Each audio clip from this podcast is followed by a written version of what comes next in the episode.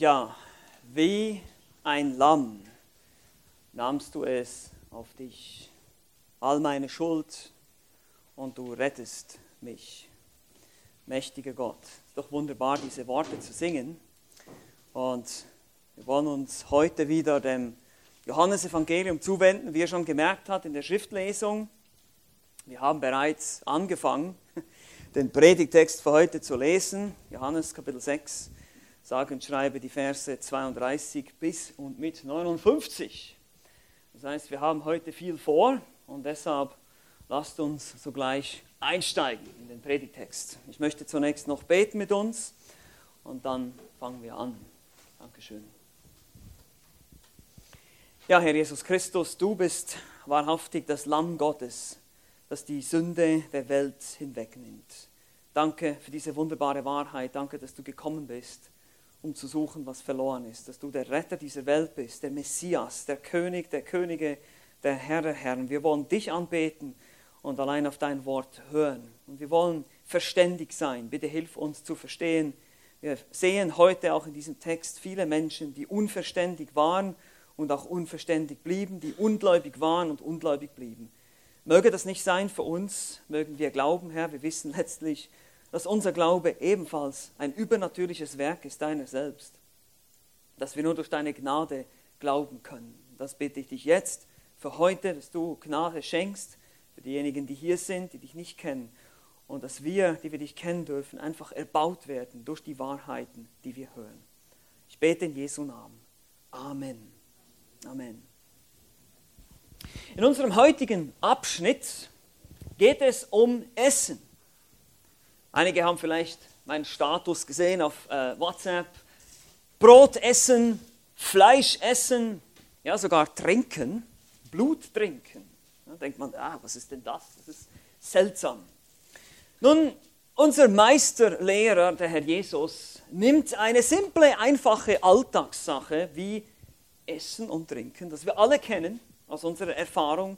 Jeden Tag essen und trinken wir und macht damit einen tieferen geistlichen Punkt. Nun, wenn der Herr Jesus aber dann Unglaube begegnet, dann macht er diesen Punkt so grafisch und auch ein bisschen anstößig und kontrovers, weil er eben die Leute auch abschrecken will, die sowieso schon mit einer falschen Motivation zu ihm kommen. Das werden wir heute sehen.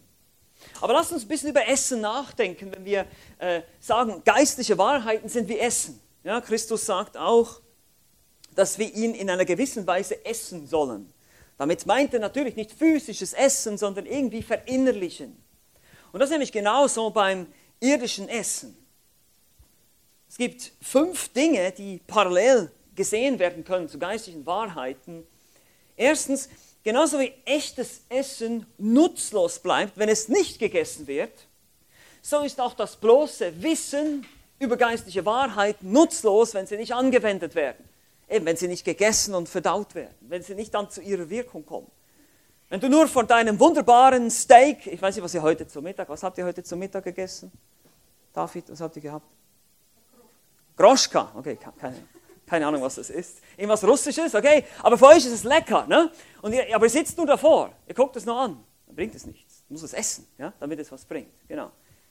Und der Hunger, der bringt uns zum Essen. Also wir brauchen einen geistlichen Hunger. Und leider sind wir heute oft auch mit unserer Sünde schon gesättigt. Das nenne ich jetzt mal geistlichen Fast Food. Ja, das ist ungesund und das füttert uns nur für eine bestimmte Zeit, aber danach wirst du wieder hungrig. Nahrung wird auch erst ein Teil von uns, wenn sie verdaut wird. Das ist auch interessant, hier die Parallele zur geistlichen Wahrheit. Wir müssen die Wahrheiten, die wir lesen in der Schrift, gewisserweise auch verdauen darüber nachdenken, darüber nachsinnen. Nicht einfach nur oberflächlich lesen, schnell, schnell, schnell Bibel lesen am Morgen, meinen Haken machen, gut ist, erledigt, weiter zur nächsten Sache. Nein, ich muss darüber nachdenken. Ich muss die Wahrheiten verdauen, die ich höre.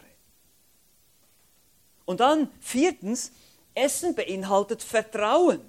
Niemand isst freiwillig verdorbenes Essen, richtig? Wir haben es jetzt gestern gerade erlebt kam die Warnung raus, das Trinkwasser ist verseucht unter Umständen. Ja? Und viele von uns, weiß nicht, ob es alle gemacht haben, haben dann nicht mehr getrunken und auch nicht mehr geduscht. Ich hoffe, ihr habt noch geduscht heute. Ja? Das, das war in Hohenschönhausen übrigens, nicht, dass ihr jetzt das war nicht überall in Berlin. Also wir müssen Vertrauen haben in das, was wir essen, sonst nehmen wir es nicht zu uns. Das hat also ein Stück weit auch mit Glauben zu tun, mit Vertrauen. Ich glaube, dass dieses Essen mich jetzt stärken wird, wenn ich es zu mir nehme. Das ist Glaube. Und diesen Glauben, den sieht man dann, indem ich es eben wirklich esse. Und fünftens, ganz wichtig, Essen ist persönlich. Das heißt, niemand kann für dich essen. Du musst es selber tun. Du musst selber diese geistlichen Wahrheiten verstehen, glauben und verinnerlichen. Das kann kein anderer für dich tun. Ja, wir werden nicht in Gruppen gerettet oder in Familien, sondern als einzelne Personen. Niemand kann für dich glauben. Du musst glauben. So hat es auch hier eine Parallele zum Essen. Also ihr seht, es ist gar nicht so abwegig, dass Jesus Christus, unser Herr, der Meisterlehrer, das Essen als eine Illustration verwendet, um geistliche Wahrheiten zu verdeutlichen. Es hilft uns, das ein bisschen zu verstehen. Und wenn er jetzt zu uns kommt und sagt, ich bin das Brot des Lebens, dann können wir das vielleicht jetzt ein bisschen besser einordnen, schon diese Aussage. Wir werden uns jetzt das ein bisschen mehr im Detail anschauen, aber wir kommen jetzt schon langsam dahin, dass wir denken, aha, er spricht natürlich nicht von physischem Brot. Er meint jetzt nicht, dass wir irgendwie Brot essen. Und genau das war das Missverständnis der Leute damals, die ihm hier in Johannes Kapitel 6 zugehört haben. Wir, wir erinnern uns, und ich möchte hier unser Gedächtnis auffrischen, nachdem wir jetzt im Sommer über die ganze Zeit das Buch Jona gemeinsam studiert haben. Johannes, der Apostel, schreibt sein Evangelium an die Welt. Er schreibt, wie der Schöpfer in die Schöpfung kommt und was dann passiert. Das Wort wurde Fleisch, Gott wird Mensch. Was passiert? Er tut deutliche Zeichen. Wir haben einige von ihnen schon gesehen und Johannes schreibt uns diese Zeichen auf. Ihr könnt euch erinnern, es geht um Zeichen, die Glauben bewirken und dann Leben. Das sind so diese drei Stichworte, die immer wieder vorkommen im Johannesevangelium. Zeichen, Glauben, Leben. Das ist so wie sein Stil, sein dauerndes, ständiges, wiederkehrendes Argument. Jesus verwandelt Wasser zu Wein in Kana, haben wir gesehen, Kapitel 2. Er heilt den Sohn eines königlichen Beamten und auch einen Kranken am Teich Bethesda, wo es dann einen ziemlichen Zeitsprung gibt. Also Johannes wählt sich diese Ereignisse selektiv aus. Und dieses, dieses dritte Zeichen, der Teich Bethesda, der löst auch schon eine Diskussion aus. Das haben wir gesehen hier ähm, da war ein Fest der Juden, Jesus war in Jerusalem und schon da beginnen die Diskussionen über Jesus und seine Person. Und dann kommen wir ins Kapitel 6 und auch da von Kapitel 5 zu Kapitel 6 macht Johannes der Apostel einen riesigen Zeitsprung, wahrscheinlich ein halbes bis sogar ein ganzes Jahr, blendet vieles aus von dem, was die anderen Evangelisten berichten und berichtet uns einfach die spektakuläre Speisung der 5000 oder auch der 20.000 haben wir festgestellt. Nach einer langen, ausgedehnten galiläischen Kampagne quasi, wo er überall hingereist ist und gepredigt hat und Wunder getan hat, kommt er da an, ist er da in dieser Situation am See Galiläa, heißt es danach hier in Kapitel 6, Vers 1, er fuhr Jesus über den See von Galiläa bei Tiberias und dann kommen diese Leute zu ihm und die müssen, diesen riesen Schar von Leuten, die bereits um sich geschart hat, die laufen ihm immer mehr nach, Jesus wird immer populärer und jetzt füttert er sie auch noch. Und dann haben wir gesehen, dass diese Leute aber dieses Wunder total falsch verstanden haben. Sie wollen ihn gleich nehmen, haben wir gesehen, Kapitel 6, Vers 14 und 15, und wollen ihn zum König machen. Mit Gewalt heißt es hier. Sie wollen ihn nehmen und zum König machen. Sie hatten ein falsches Verständnis davon, wer der Messias ist und was der Messias tun würde. Nun, es war nicht komplett falsch, weil diese Dinge werden beschrieben im Alten Testament, dass er König sein wird über Israel, dass er die Heiden besiegen wird, dass es ein großes Friedensreich geben wird. Aber was sie noch nicht verstanden haben, ist, dass der Herr Jesus zum ersten Mal gekommen ist, um für die Sünder zu sterben, für die Sünde der Welt zu sterben. Und dann kommt es zum fünften Zeichen. Jesus löst diese Versammlung sofort auf. Er, er, will sich jetzt hier nicht zum Brotkönig machen lassen. Ja, die wollten einfach mehr Brot haben. Sehen wir auch noch dann in Kapitel 6 im Verlauf. Und er schickt die Jünger weg mit dem Boot. Dann kommt es zu diesem fünften Zeichen. Jesus geht auf dem See. Er zeigt wieder seine Macht als Schöpfer über die Elemente, aber eben nur seinen Jüngern. Und am nächsten Tag sucht ihn dieses selbe Volk, das da gefüttert wurde, auf der anderen Seite des See Galileas, sucht ihn wieder auf, auf der anderen Seite, in Kapernaum. Die suchen ihn auf und kommen zu ihm. Wir haben das gesehen hier in Kapitel 6, Vers 24. Sie kamen nach Kapernaum und suchten Jesus, heißt es ganz am Ende. Und als sie ihn am anderen Ufer des Sees fanden, sprachen sie zu ihm, Rabbi, wann bist du hierher gekommen? Und eigentlich haben sie eine andere Frage auf dem Herzen. Wir wollen noch mehr Brot haben. Ja, weil Jesus sagt ihnen das nämlich in Vers 26, ihr sucht mich nicht deshalb, weil ihr Zeichen gesehen habt. Das ging ja noch. Ja, manche Leute haben sogar nur geglaubt, weil sie Zeichen sahen.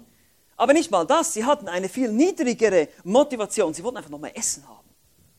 Sie wollten noch mehr Essen haben. Und Jesus sagt, wirkt nicht für die Speise, die vergänglich ist. Nicht für, für physisches Brot. Und da haben wir schon gesehen, da kann man alles Mögliche, was irdische Freuden betrifft, hier einsetzen. Wirkt nicht für diese irdischen Dinge. Ihr habt eine viel zu irdische Vorstellung von dem, was der Messias tun wird, sondern für die Speise, die bis ins ewige Leben bleibt. Das ist Vers 27 hier. Der Sohn des Menschen euch geben wird.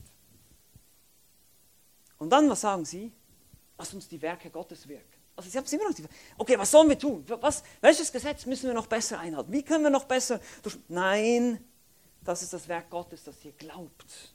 Also ihr seht schon, die, die Diskussion, die Debatte ist schon losgegangen hier.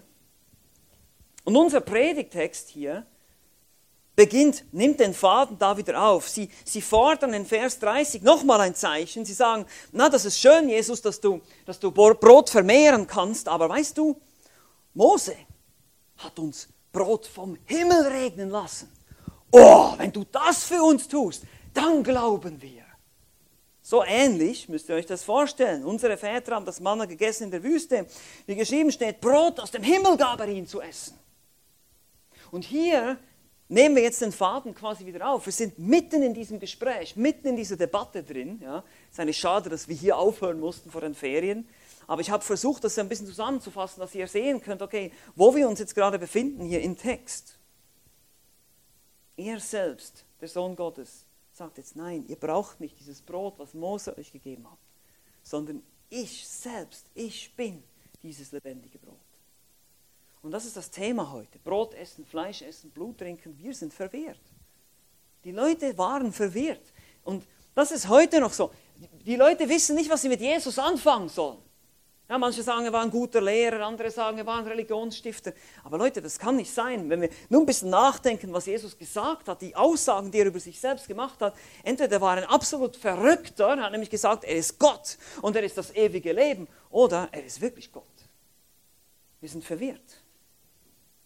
Und wir werden jetzt hier durchgehen, ich werde den Predigtext nicht nochmal lesen, wir haben den schon gemeinsam gelesen, die Schriftlesung war ja nicht zu übersehen hier. Ja.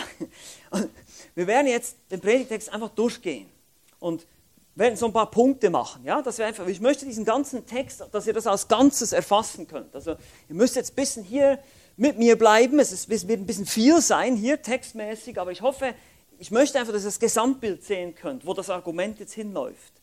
Wir haben drei Klarstellungen, ein Missverständnis, zwei Anstöße und eine umso kontroversere äh, Antwort am Ende. Also einiges, es geht so hin und her. Er stellt klar, die äh, verstehen es falsch, dann stellt er wieder klar, dann fangen sie an zu murren. So geht das hin und her zwischen den Juden, zwischen dieser Menschenschar hier, die ihm jetzt nachgefolgt ist. Wir werden sogar noch feststellen, dass diese Leute sich sogar als Jünger sehen, als Nachfolger. Ja, in Vers 60 bis 66 sehen wir das. Aber wir wollen diesem Argument jetzt hier folgen. Also das Erste, was wir jetzt hier sehen, ist die Klarstellung, die erste Klarstellung. Das ist Vers 32 und 33. Da sprach Jesus zu ihnen, wahrlich, wahrlich, ich sage euch nicht, Mose hat euch das Brot aus dem Himmel gegeben, sondern mein Vater gibt euch das wahre Brot aus dem Himmel. Denn das Brot Gottes ist derjenige, der aus dem Himmel herabkommt und der Welt Leben gibt. Und wie gesagt, diese Antwort, die bezieht sich auf das, was wir gesehen haben in den Versen 30 und 31. Ja, mach noch ein weiteres Zeichen. Weißt du, Mose hat uns Brot vom Himmel regnen lassen. Ja, mach uns, mach uns mal noch sowas. Aber Jesus war nicht daran interessiert, sie einfach mit mehr Nahrung abzuspeisen. Und Jesus musste einiges mal klarstellen. Er sagt, nein, nicht Mose hat euch das Brot gegeben, sondern Gott war das. Ja, ihr habt schon von Anfang an das Problem, die Tendenz, immer den, den Mittler mehr zu verehren als Gott selber. Ja, passt auf damit. Gott selbst hat euch dieses Brot gesendet durch Mose seinen Propheten. Aber mein Vater gibt euch nun, seht ihr das, dieser Wechsel hier von gegeben zu gibt, ja, sondern mein Vater gibt euch nun, also Präsens, das, wahre Brot aus dem Himmel. Im Kontrast zu gegeben, zu was damals in der Vergangenheit war. Das Brot Gottes ist auch wie das Brot aus dem Himmel. Es ist auch nicht mehr nur für Israel wie damals. Oh nein, es ist für die Welt, heißt es hier. Und es gibt dieser Welt Leben, ewiges Leben. Wie bereits erwähnt, Jesus ist eben nicht gekommen, um ihnen Brot für immer zu geben, sondern um geistliches, ewiges Leben zu bringen. Und zwar nicht nur für das jüdische Volk, sondern für die ganze Welt. Und jetzt kommt es natürlich zum Missverständnis. Ist ja logisch. Vers 34, zweiter Punkt, ein Missverständnis. Da sprachen sie zu ihm, Herr, gib uns alle Zeit dieses Brot. Die hatten rein gar nichts verstanden hier. Ähnlich wie schon die Frau am Jakobsbrunnen, könnt ihr euch vielleicht noch erinnern, Johannes Kapitel 4, hat auch gesagt, wow, das ist ja toll, muss ich nicht mehr hierher kommen zum Brunnen und ständig Wasser schöpfen. Ja, gib mir dieses Wasser, dieses, diese Quelle, die nie aufhört. Auch hier, dieses Brot, dieses Übernatürliche. Oh, das muss irgendwas speziell. Gib uns das. Himmlisches Brot, das Leben gibt. Oh, das hört sich gut an. Her damit. Wiederum begegnet uns hier diese oberflächliche und schale Glaube. Diese Jünger folgten nicht Jesus nach, weil sie ihn als Person liebten, sondern weil sie sich erhofften, von ihm irdische Segnungen zu bekommen. Und das, meine Lieben, ist ein falsches Motiv. Da verstehen wir das überhaupt ganz falsch. Wir folgen Jesus nicht nach, weil wir gesund sein wollen, reich sein wollen, glücklich sein wollen oder irgendwie sowas. Darum geht es überhaupt nicht. Nun, das sind teilweise positive Nebeneffekte, dass wir sicherlich zufriedener sind, wenn wir Gottes Geboten folgen, als wenn wir es nicht tun. Aber das ist nicht immer gegeben. Es kann sein, dass trotzdem viele Schmerzen auf uns warten in diesem Leben. Nun, es kommt zur zweiten Klarstellung. Dritter Punkt. Die zweite Klarstellung.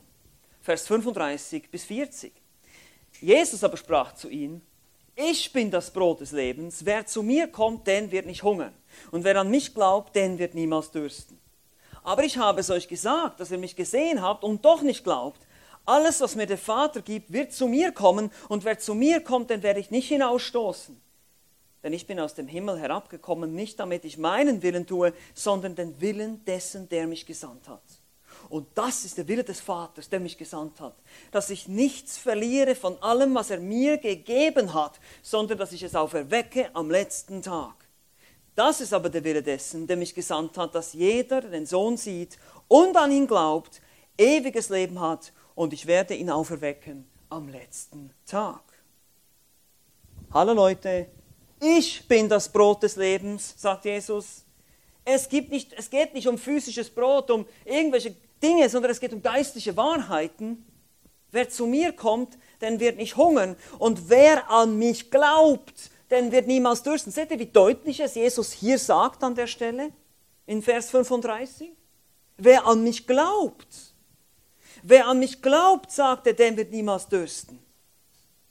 Das heißt, die Juden haben es verstehen sollen, diese krasse Sprache, die später kommt mit Fleischessen und so weiter, das hätten die verstehen sollen, dass das alles metaphorisch ist, bildlich gesprochen. Aber das haben sie eben nicht verstanden.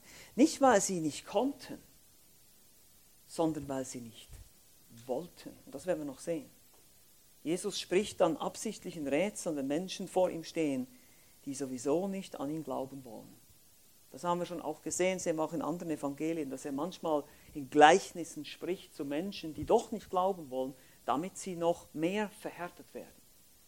Das ist für uns etwas eine schwierige Sache zum Schlucken, aber es ist wie so ein Gericht, so, du willst ja eigentlich sowieso nicht hören, also lass ich dich einfach am besten da, wo du bist und treib dich wieder weg. Jesus ist nicht pragmatisch.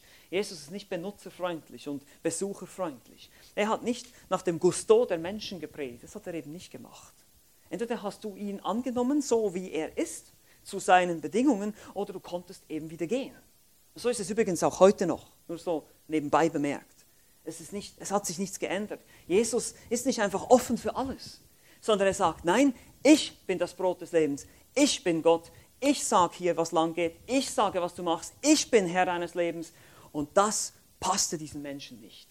Und das passt auch vielen heute nicht. Das ist das Problem. Das ist das wahre Problem. Denn es heißt hier in Vers 36, sie glaubten eben nicht, obwohl sie deutlich gesehen hatten, Nämlich die Zeichen. Sie haben genau gesehen, was Jesus tat, aber sie glaubten nicht, ja, das muss irgendwie etwas anderes sein. Aber Vers 37, letztlich wird nur zu mir kommen, was der Vater mir gibt. Seht ihr das? Nur was der Vater mir gibt, wird zu mir kommen. Den werde ich nicht hinausstoßen. Wer in echtem Interesse, in Aufrichtigkeit zu Jesus kommt, den wird er nicht ablehnen. Natürlich nicht. Aber es ist nur derjenige, dem es der Vater gegeben hat, der von ihm gezogen wird. Wenn wir noch in Vers 44 auch noch sehen. Wir sehen ganz klar, dass Jesus die Souveränität Gottes in der Errettung lehrte, ganz deutlich. Seine Zuhörer waren geistlich tot, wie es Epheser 2, Vers 1 sagt. Sie konnten tatsächlich nichts verstehen. Und sie haben, die meisten von ihnen, wir werden noch sehen, es gibt einige wenige, da kommen wir nächstes Mal dazu, aber hier diese große Masse an Menschen, haben es nicht verstanden. Jesus wiederholt in den Versen 38 bis 39 nochmal, denn ich bin aus dem Himmel herabgekommen, nicht damit ich meinen Willen tue, sondern den Willen dessen, der mich gesandt hat. Ich, ich, ich äh, tanze nicht nach eurer Pfeife quasi, sondern ich tue das, was Gott sagt, was mein Vater sagt. Und das ist der Wille des Vaters, der mich gesandt hat, dass ich nichts verliere von allem, was er mir gegeben hat. Seht ihr das? Nur diejenigen, denen Gott der Vater bereits zugegeben hat, die, die er bereits Jesus gegeben hat, die würden zu ihm kommen heißt es hier, sondern dass ich es auferwecke am letzten Tag. Jesus hat eine Mission zu erfüllen, den Willen des Vaters zu tun, der ihn gesandt hat, und nichts zu verlieren von allem, was der Vater zum Heil vorherbestimmt hat. Das ist die Bedeutung hier. Das ist die Bedeutung, die absolute Souveränität Gottes in der Errettung. Es kann nichts anderes bedeuten. Das ewige Leben, die Sicherheit der Erlösung wird dadurch garantiert, dass Gott alles wirkt und wir nichts. Wir sind unfähig. Und Jesus wird es noch deutlicher machen, dass wir völlig unfähig sind und zu dieser Erkenntnis kommen müssen. Wir sind unfähig, irgendwas zu tun. Wir können Gott nur um Gnade anflehen. Und darum diesem Schlussstatement hier in Vers 40, das ist aber der Wille dessen, der mich gesandt hat, dass jeder, der den Sohn sieht und an ihn glaubt, ewiges Leben hat. Und ich werde ihn auferwecken am letzten Tag. Nochmal, das ist der Wille Gottes. Jeder, der ihn sieht, jeder, der von Gott gezogen wird, jeder, der der Vater dem Sohn gegeben hat, der wird kommen, der wird glauben und ewiges Leben haben. Das ist meine Mission. Meine Mission ist es nicht, hier, jetzt, in diesem Moment, sagt Jesus, euch dieses irdische Königreich zu bringen, sondern etwas ganz anderes. Ich bin hier, um die Erwählten zu versammeln, dass sie gerettet werden, gezogen werden. Wie oft ist es heute noch so, dass Menschen zu Jesus kommen, weil sie eben etwas von ihm erhoffen, Gesundheit, Reichtum, Glück. Und dann gibt es diese Leute, die sagen, Gott hat einen wunderbaren Plan für dein Leben. Woher willst du das wissen? Ich weiß nicht, was Gott für einen Plan hat für dein Leben. Erstens. Zweitens weiß ich nicht, ob dieser Plan dann so wunderbar sein wird für dich. Es kann sein, dass dieser Plan Verfolgung beinhaltet, Schmerzen, Leid, Krankheit. Ich weiß nicht, ob Gott für dich hier auf dieser Erde einen wunderbaren Plan hat. Das weiß ich nicht. Das kann ich auch nicht so sagen. Ich weiß nicht mal, ob du gerettet wirst oder nicht. Weiß ich nicht. Woher soll ich das wissen? Ich bin nicht derjenige, der alles weiß. Ich möchte uns daran erinnern, dass die meisten der Apostel gewaltsam getötet wurden, gekreuzigt, einer sogar mit dem Kopf nach unten. Das sagt die Tradition. Paulus erzählt von Schiffbruch, Verfolgung, Schlägen, Leid. So viel zum Thema wunderbarer Plan für dein Leben. Toll. Nee, lass uns lieber die Wahrheit sagen. Lass uns lieber, lass uns lieber geradeaus sagen. Guck mal, Jesus erwartet etwas von dir. Jesus erwartet Nachfolger. Er erwartet Leute, die sich selber verleugnen, die bereit sind zu verzichten auf alles, was sie hier auf Erden haben, um dieses zukünftige Königreich, um diese zukünftige Herrlichkeit zu bekommen. Darum geht es. Es geht um eine geistliche Perspektive. Die Welt hinter sich lassen. Die Welt steht hinter mir. Das Kreuz steht vor mir. Das singen wir auch manchmal, dieses Lied, oder? Ja, ist das so in deinem Leben? Ist das so in meinem Leben? Alles, was zählt, ist, dass du Vergebung deiner Schuld hast. Alles, was zählt, ist, dass du Jesus kennst. Alles, was zählt, ist, dass deine Seele errettet wird und alles andere wird vergehen. Aber das ist genau das, was diese Leute hier nicht verstehen. Und jetzt kommt der vierte Punkt. Wie sollte es auch anders sein? Ein Anstoß. Jesus ist ein Anstoß. Vers 41 bis 42. Da murrten die Juden über ihn weil er gesagt hatte, ich bin das Brot, das aus dem Himmel herabgekommen ist. Und sie sprachen, dass diese, ist dieser nicht Jesus, der Sohn Josefs, dessen Vater und Mutter wir kennen? Wie kann dieser denn sagen, ich bin aus dem Himmel herabgekommen? Was? Das kann doch jeder behaupten. Wir kennen doch den Typen. Ja, wir kennen doch seinen Vater, wir kennen seine Mutter hier aus Kapernaum, wir wissen ja, die sind aus Nazareth und so weiter. Wir wissen doch, wir sind, die Dörfer sind nicht weit voneinander entfernt. Oh, wir kennen seinen Vater und seine Mama. Also, wie kann der denn sagen, dass er aus dem Himmel kommt? Wie geht das denn? Er selbst, er soll die Quelle des ewigen Lebens sein. Was macht er aus sich selbst? Seht ihr, die haben das schon verstanden, ein Stück weit, aber sie haben nicht geglaubt. Die haben genau verstanden, was Jesus sagt. Der denkt wohl, wir sind blöd, ja, wir, wir, kennen, wir wissen genau, welch, was, wer seine Eltern sind, wer, woher er kommt. Ist noch nicht bekloppt, oder? Das ist genau die, das ist doch nur ein Mensch. Das ist genau das, was sie sagen hier. Er ist doch nur ein Mensch. Und jetzt kommt die dritte Klarstellung. Die dritte Klarstellung, der fünfte Punkt. Vers 43 bis 51. Da antwortete Jesus und sprach zu ihnen. Es ist wirklich, ich meine, so viel Geduld, wie Jesus hat mit diesen Leuten. Ich, ich wäre wahrscheinlich schon lange davon. Murrt nicht untereinander. Niemand kann zu mir kommen, es sei denn, dass ihn der Vater zieht. Und es ist interessant, Jesus, einerseits hat er unmöglich viel Geduld mit den Leuten, aber andererseits sagt er ihnen, murrt nicht. Ihr könnt sowieso nur zu mir kommen, der Vater es euch schenkt. So richtig Bam, so, ihr habt überhaupt nichts, ihr könnt nichts bringen. Es ist nur, wenn ihr erwählt seid, dann könnt ihr zu mir kommen. Sonst, sonst, das ist klar, dass es nicht funktioniert im Moment. Ihr versucht es aus eigener Kraft. Niemand kann zu mir kommen, es sei denn, dass ihn der Vater zieht, der mich gesandt hat, und ich werde ihn auferwecken am letzten Tag. Vers 45. Es steht geschrieben in den Propheten, und sie werden alle von Gott gelehrt sein. Jeder nun, der vom Vater gehört und gelernt hat, kommt zu mir. Seht ihr das? Jeder, der vom Vater gehört und gelernt hat, der kommt zu mir. Nicht, weil ich mich entschieden habe, weil ich irgendeine selbst eine menschliche Anstrengung. Nein, wenn der Vater dich zieht, wenn der Vater dich belehrt, dann wirst du zu mir kommen. Vers 46. Nicht, dass jemand den Vater gesehen hätte, nur der, welcher von Gott ist, der hat den Vater gesehen. Wahrlich, wahrlich, ich sage euch, wer an mich glaubt, der hat ewiges Leben. Ich bin das Brot des Lebens. Eure Väter haben das Manna gegessen in der Wüste und sind gestorben. Dies ist das Brot, das aus dem Himmel herabkommt, damit wer davon isst, nicht stirbt. Ich bin das lebendige Brot, das aus dem Himmel herabgekommen ist. Wenn jemand von diesem Brot isst, so wird er leben in Ewigkeit. Das Brot aber, das ich geben werde, ist mein Fleisch, das ich geben werde für das Leben der Welt. Wie gesagt, Jesus wusste, was läuft. Murrt nicht. Es hat keinen Sinn. Ihr könnt nur zu mir kommen, wenn ihr vom Vater gezogen werdet. Gott muss am Herzen eines Sünders ziehen, damit er überhaupt glauben kann. Ihr seht schon, Jesus war Calvinist, darf ich das mal so sagen? Ja? Ist das nicht deutlich? Ich meine, das ist biblisch, das ist, was unser Herr hier gesagt hat. Es gibt so viele Christen, die ah, die Erwählungslehre lehnen wir ab, das ist eine Irrlehre. Gut, da war Jesus ein Irrlehrer? Wirklich? Echt? Ich meine, es steht hier schwarz auf weiß. Ich, das ist ein, ich lese ja nur den Text hier. Muss ja gar nicht viel sagen dazu. Gott muss am Herzen eines Sünders ziehen, damit er glauben kann. Das ist das, was hier steht. Einmal mehr betont er, dass der Vater ihn gesandt hat, um diese Erwählten, Erretteten am letzten Tag aufzuerwecken. Das ist Gottes Plan seit Ewigkeiten. Das ist nicht was Neues. Gott war nicht überrascht, als Adam im Garten e- Eden gesündigt hat. Das war nicht so Überraschung. Oh, jetzt muss ich mir was einfallen lassen. Oh ja, ich werde irgendwann mal einen Messias schicken. Das war schon lange sein Plan. Das erste Gefühl, Gott war überrascht. Gott, der allwissende, allmächtige Gott, den überrascht doch nicht. Der weiß schon alles. Und warum weiß er alles? Weil er alles vorherbestimmt hat. Weil er souverän ist. Weil er über allem steht. Und so werden diese Erwählten zu ihm kommen. Warum? Weil sie von Gott gelehrt sein werden, heißt es hier in Vers 45. Ein Zitat aus Jesaja 54, 13. Das bedeutet nicht, dass sie alle den Vater sehen, von Angesicht zu Angesicht. Den hat nur Jesus gesehen und er offenbart ihn uns, aber sie werden innerlich vom Geist Gottes bewegt werden, zu ihm zu kommen. Diese glauben und werden gezogen.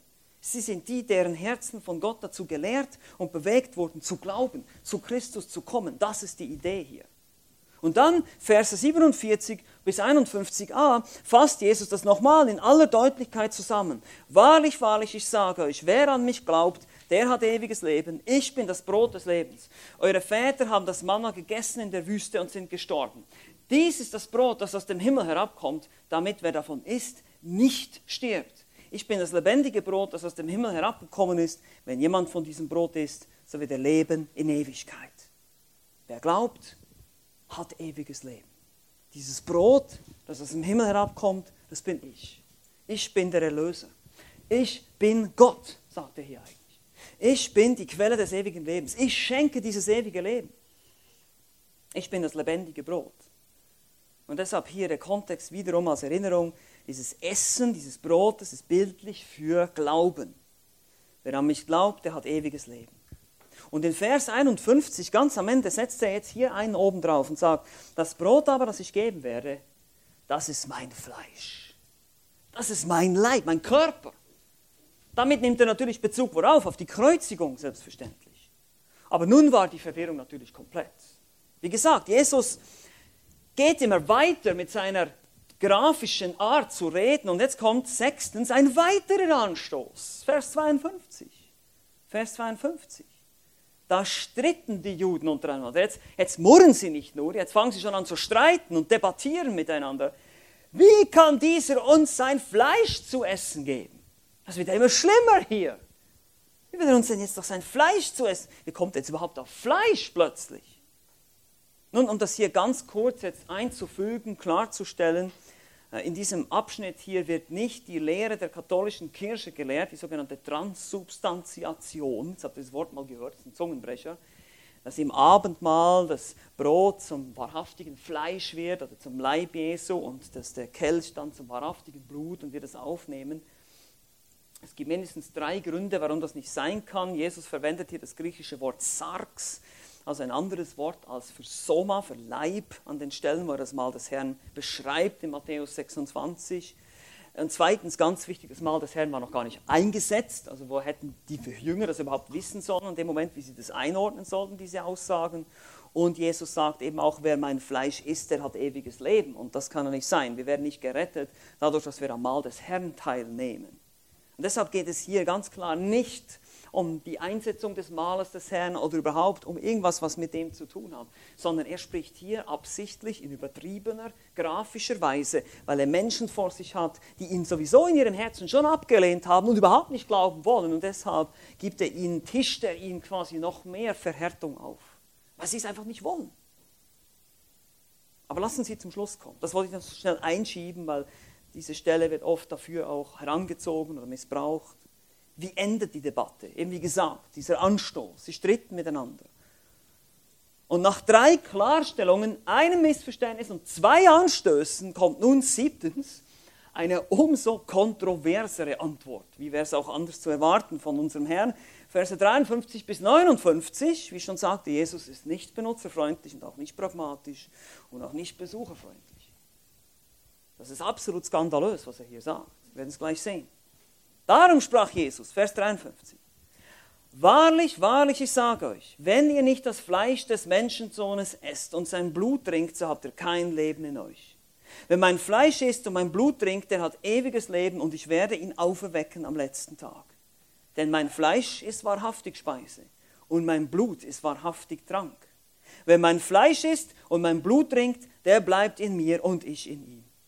Wie mich der lebendige Vater gesandt hat und ich um des Vaters willen lebe, so wird auch der, welcher mich isst, an mich glaubt, um meinetwillen leben. Dies ist das Brot, das aus dem Himmel herabgekommen ist. Es ist nicht wie das Manna, das eure Väter gegessen haben und sind gestorben. Wer dieses Brot isst, der wird leben in Ewigkeit. Dies sprach er, als er in der Synagoge von Kapernaum lehrte. Jesus behält jetzt seine Metapher, sein Bildwort bei. Er spricht weiterhin in Rätseln, da er einen solch offensichtlichen Unglauben vor sich hat. Diese Ausdrücke hier, mein Fleisch, mein Blut, sind natürlich offensichtliche Bilder aufs Kreuz, auf den Tod am Kreuz. Aber Blut trinken, das war nach dem jüdischen Gesetz verboten. Daher natürlich noch viel skandalöser als die Metapher des Fleischessens in 3. Mose 17 Verse 10 bis 14, aber auch das Fleisch wäre dann wörtlich Menschenfleisch. Also damals, es gab ja dann später in der Kirchengeschichte auch mal diese Anschuldigung an Christen, dass die Kannibalen sind und, und angeblich Menschenfleisch essen, wegen diesen Stellen hier. Aber ihr seht, wie wichtig der Kontext hier ist in diesem Kapitel. Dass wir sehen, Jesus meint mit Essen und Trinken hier nicht physisches Essen, sondern Glauben, geistlichen, Aufnehmen von geistlichen Wahrheiten. So hat mich der Vater gesandt, deshalb bin ich dieses Brot, nicht wie das Manna, Könnt ihr euch erinnern, das Manna in der Wüste, das die Juden bekommen haben, das, danach sind sie trotzdem gestorben. Das war keine Nahrung, die, die dich ewig am Leben erhält, sondern das war nur für deine körperlichen Bedürfnisse. Aber das, was ich gebe, das ist wahrhaftig Speise. Er ist dieses himmlische Brot. Mein Fleisch ist wahrhaftig Speise, mein Blut ist wahrhaftig Trank. Wenn man an diese Dinge glaubt, wenn man diese Dinge, was Jesus getan hat am Kreuz, dass er da gestorben ist und bezahlt hat für die Sünde, wenn man das verinnerlicht, das ist wahrhaftig Speise, das ist wahrhaftig Trank.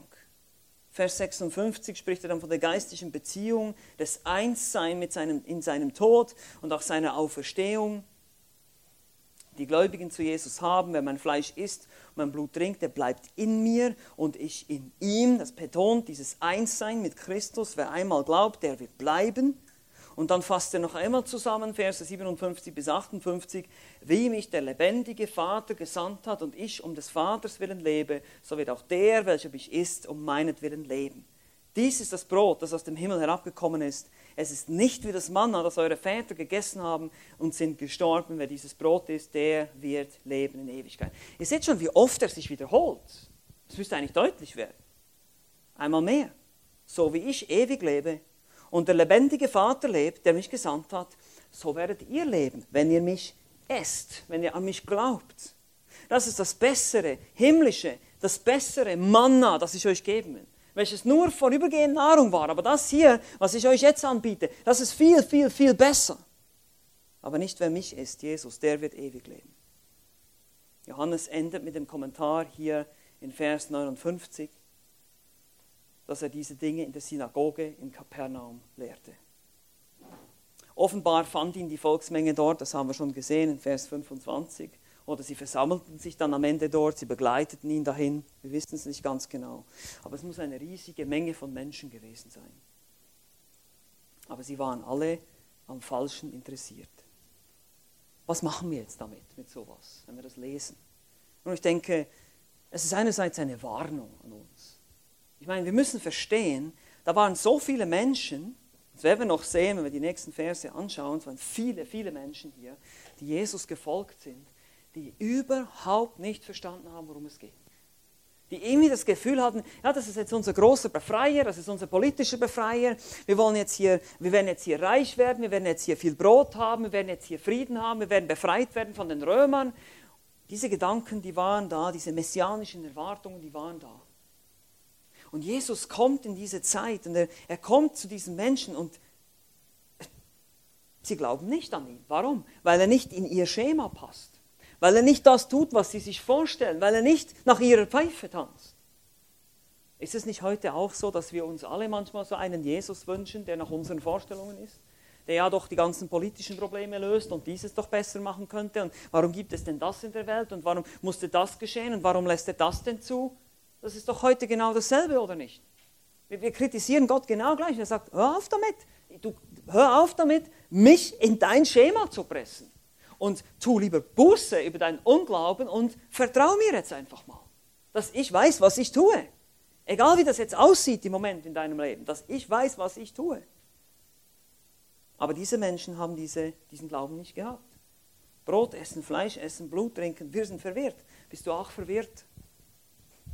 Macht das auch alles nicht viel Sinn für dich?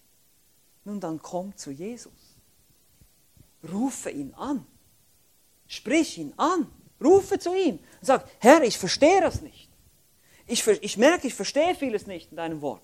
Ich merke, ich habe Mühe mit dem und dem.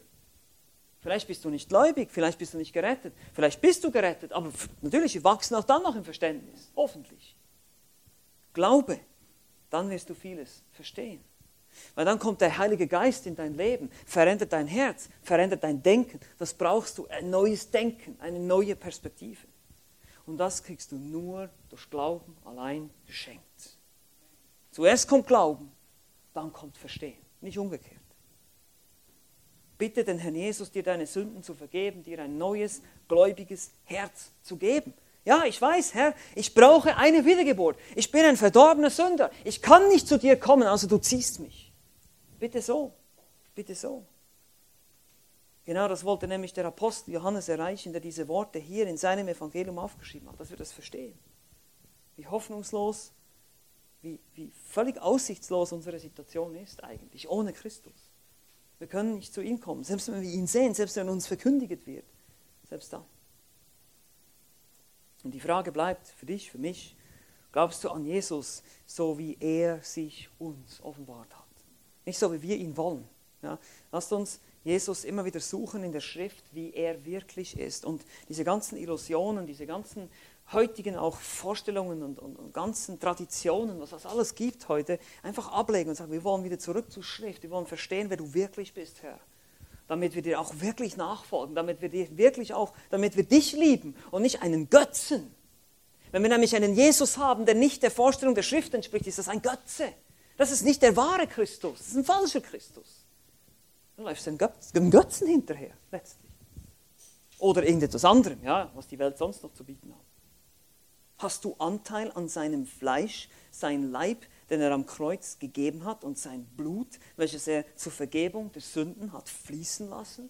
Hast du wirklich Anteil daran? Hast du das gegessen im bildlichen, im geistlichen Sinne? Hast du das verinnerlicht? Denkst du täglich nach über diese Dinge? Ist es für dich eine Wahrheit, die dich jeden Tag begleitet, jeden Tag neu ermutigt, erbaut, aber auch erinnert daran, wer du bist? Das ist Christus Essen. Verinnerlichen. Nicht nur einfach irgendwie so ein bisschen Christ spielen und die Kirche gehen, Bibel lesen. Nein, wir müssen es richtig verinnerlichen, darüber nachdenken, fest werden darin. Unsere Gedanken gefangen nehmen unter den Gehorsam Christi. Das ist das, was es bedeutet. Christus und Christus allein. Und unsere, unser Fokus ist meistens ganz woanders. Und das ist wirklich für uns alle, und glaub mir, ich predige hier zu mir selbst am meisten. Ja. Ich weiß, wie unsere Herzen immer wieder irgendwo hingehen. Ja. Unsere Gedanken immer wieder irgendwas fantasieren, irgendwo hinwollen. Wir müssen uns richtig beherrschen und sagen, nein, ich will über dich nachdenken, Herr, das ist, das ist die wahre Speise, das ist die wahre Freude, das ist die wahre Erfüllung. Und wie dumm sind wir doch oft, dass wir irgendwelchen anderen Dingen hinterherlaufen. Glaubst du das? Glaubst du, dass Christus wirklich das Brot ist? Des Lebens ist. Hast du, isst du Christus jeden Tag? Bild, ich weiß jetzt auch, was ich meine damit. Isst du sein Fleisch und trinkst du sein Blut? Hast du Anteil an ihm? Bist du wirklich mit ihm, mit ihm verbunden? Lebt er in dir und durch dich? Kann man ihn sehen durch dich? Bist du ein Zeugnis in der Welt? Das ist die Frage. Weil das ist das, was er hier sagt. Diese enge Verbindung, dieses Aufnehmen, dieses Verdauen, was wir am Anfang angeschaut haben. Hast du Anteil? Glaubst du das? Dann, dann, dann wirst du ewig leben. Dann wirst du ewig leben und nicht sterben. Was für eine Nachricht, was für eine Botschaft. Und dann lasst uns die hinaustragen, wie das gestern geschehen ist schon. Habe ich wirklich gefreut, habe ich gehört, die Gespräche, die es gab. Lasst uns das hinaustragen und den Menschen bringen diese Botschaft. Amen. Amen. Lasst uns beten. Vater im Himmel, ich danke dir einfach für deine Güte. Danke, dass wir diese Güte, diese Gnade von dir bekommen und das nicht verdienen. Wir sind Sünder, wir sind verloren, wir können nichts ohne dich. Wir sind auch tot und blind als natürlich geborene Menschen. Wir müssen gezogen werden von dir. Wir müssen erst souverän gewirkt, es muss souverän gewirkt werden in unserem Herzen. Veränderung müssen wir erfahren durch dich. Und das bitte ich für jeden von uns, der das noch nicht erlebt hat. Dass du sein Herz berührst, dass du durch deinen Geist wirkst, dass du ihm die Augen öffnest für diese Weisheit, für diese Wahrheit deines Evangeliums. Und uns, die wir gläubig sind, dass wir weiter darüber staunen dürfen und weiter uns darauf fokussieren dürfen, wer du bist und was du getan hast was das vor allem auch für unser Leben bedeutet, für unseren praktischen Alltag. Dass es eben mehr ist als nur ein geistliches Hochgefühl am Sonntag, sondern dass wir wirklich am Montag und am Dienstag und die restlichen Tage der Woche in dir und mit dir leben, diese enge Verbundenheit erleben und dich wirklich bildlich gesprochen, essen jeden Tag, wie Nahrung, ständig von dir nähren, ständig dich zu uns nehmen in deinem Wort. Danke für diese Bilder, die uns so weiterhelfen, auch zu verstehen, wie wir leben. Wir beten in Jesu Namen, in deinem Namen.